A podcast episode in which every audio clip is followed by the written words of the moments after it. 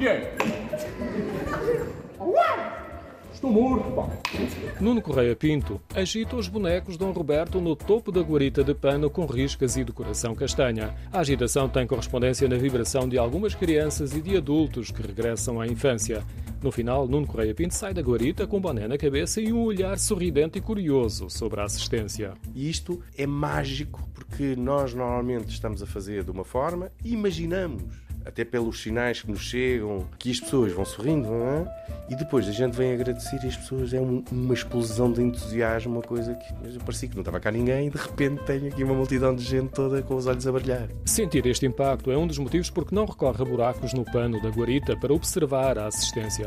Na verdade, também não tem muito tempo para o fazer. Fui espreitar através da guarita e no interior há um enorme frenesi, um movimento permanente, em particular dos braços, que dão vida aos bonecos. Dom Roberto, o touro, o polícia, Polícia, Rosa, o Gigante, o Diabo e muitas outras personagens das várias histórias entram e saem de cena e o bastão marca o ritmo da pancadaria. Os bonecos são de madeira e é Nuno Correia Pinto que os constrói, ao contrário das outras marionetas da companhia a que pertence, o Fio de Azeite. Eu faço a encenação, interpreto, mas normalmente convido sempre artistas, escultores de marionetas, construtores de marionetas para me construir os meus bonecos.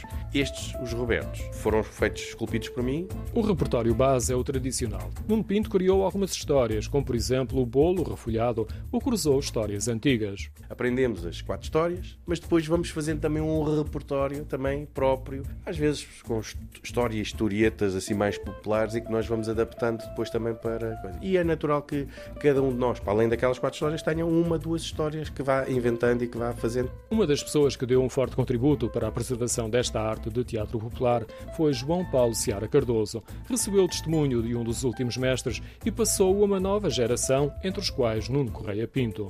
Tive o grande privilégio de ter um dos últimos mestres, o João Paulo Ciara Cardoso, que era um marionetista das Marionetas do Porto, durante muitos anos, o diretor artístico e o grande Timo Monteiro, daquilo que veio chamar uma época alta da contemporaneidade das marionetas em Portugal.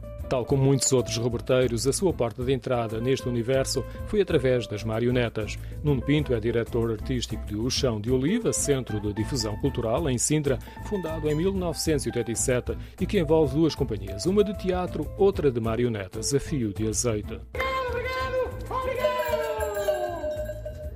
Muito obrigado.